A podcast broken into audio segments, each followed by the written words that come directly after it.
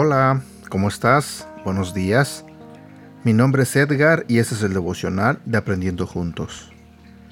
Hoy quiero compartir contigo un tema que se titula Renuncia a tu comodidad para consolar a otros.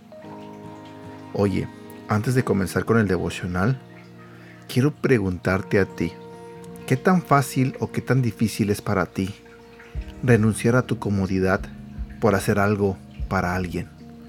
Por ejemplo, digamos que estás en tu casa viendo televisión, quizás con unas palomitas, comiendo y una soda a un lado tuyo, y de repente viene tu vecino y te toca la puerta y te dice que si le puedes ayudar a, yo qué sé, a mover un mueble,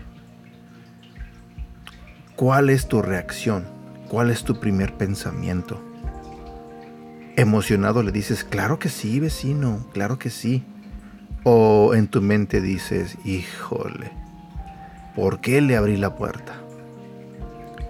No sé si te identifiques con lo que te estoy diciendo, pero a muchos no les gusta que vengas y los muevas de su zona de comodidad. Bueno, el devocional de hoy trata sobre eso, sobre cómo renunciar a tu comodidad para consolar a otros. Si vamos a la Biblia, en el libro de Lucas capítulo 10 versículos 36 y 37 nos dice, Jesús preguntó, ¿cuál de estos tres piensas que demostró ser el prójimo del que cayó en manos de los ladrones? el que se compadeció de él. Contestó el experto en la ley. Anda entonces y haz tú lo mismo, concluyó Jesús. Jesús habló del buen samaritano que iba montado en su asno, y vio a un hombre que había sido golpeado y dejado por muerto al lado del camino. Él subió al hombre herido a su asno, y le llevó a un lugar donde pudiera recuperarse. Me encanta que el buen samaritano dejase al hombre herido ir en el asno mientras él caminaba. Porque a veces, para consolar a otros, puede que tengas que renunciar a tu propia comodidad. A veces tienes que intercambiar el lugar con quien está sufriendo. Para ser un sanador serás incomodado. Podrías tener que perderte la cena a fin de secar unas lágrimas. Podrías tener que saltarte un entrenamiento para ayudar a una pareja a solucionar sus problemas. Puede que hasta tengas que conducir al otro lado de la ciudad y recoger a ese compañero de trabajo que batalla con una adicción y después llevarlo a la iglesia. A un verdadero sanador no le importa la incomodidad o correr riesgos en el curso de acercarse a quienes verdaderamente necesitan que le extiendan la mano. Jim Baker, el ministro caído y copresentador del programa de televisión de PTL Club, fue a la cárcel por cinco años condenado por fraude. Cuando estaba a punto de ser puesto en libertad, Franklin Graham, el hijo de Billy Graham, se puso en contacto con él y dijo que su familia había rentado una casa para él y le había proporcionado un auto. Baker le dijo, Franklin, no puedes hacer eso. Tengo demasiado en mi contra, serás criticado. Tu ministerio puede ser relacionado conmigo. Franklin le dijo, Claro que podemos, Jim.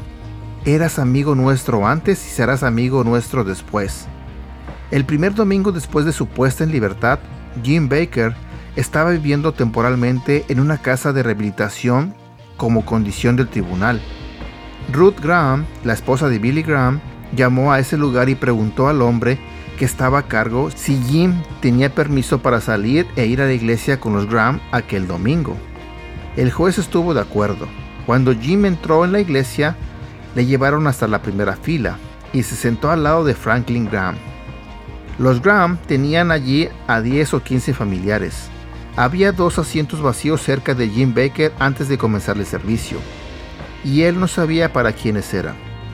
Pero cuando comenzó la música, se abrió una puerta lateral y salieron Billy y Ruth Graham y se sentaron al lado de Jim Baker. Él había salido de la cárcel solo 48 horas antes, pero el mundo entero se le dijo que los Graham seguían considerando a Jim Baker un amigo. ¿Qué estaban haciendo los Graham relacionándose con un delincuente convicto? Le estaban haciendo regresar a la sanidad mediante el amor.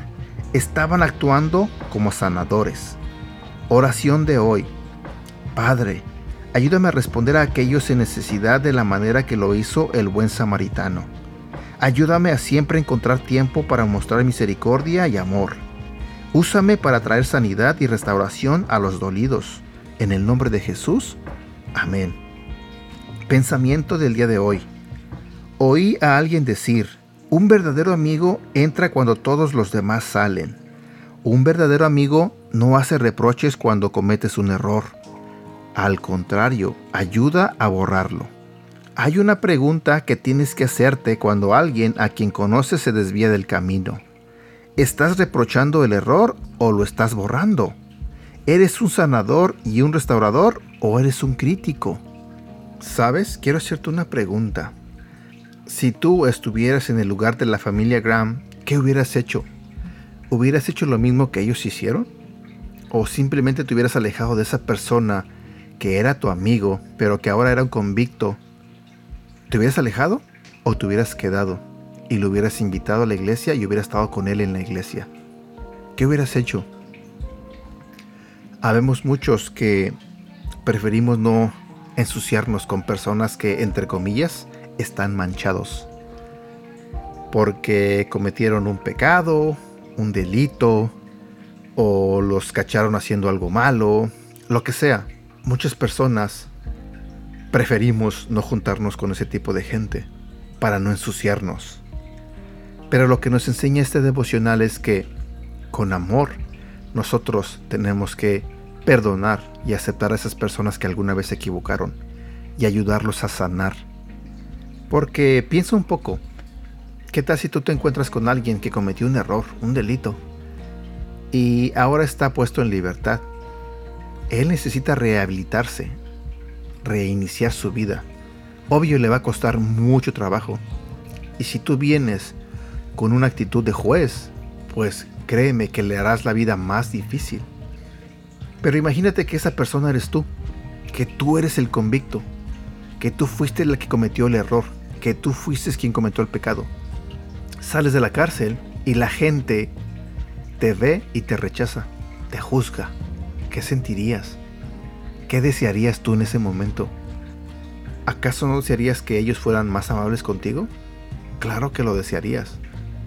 Entonces, cuando veamos a alguien que se equivocó, lo que sea que haya hecho, y necesite restauración, no lo rechaces, no lo juzgues, muéstrale amor, así como Dios te muestra amor a ti cada que te equivocas.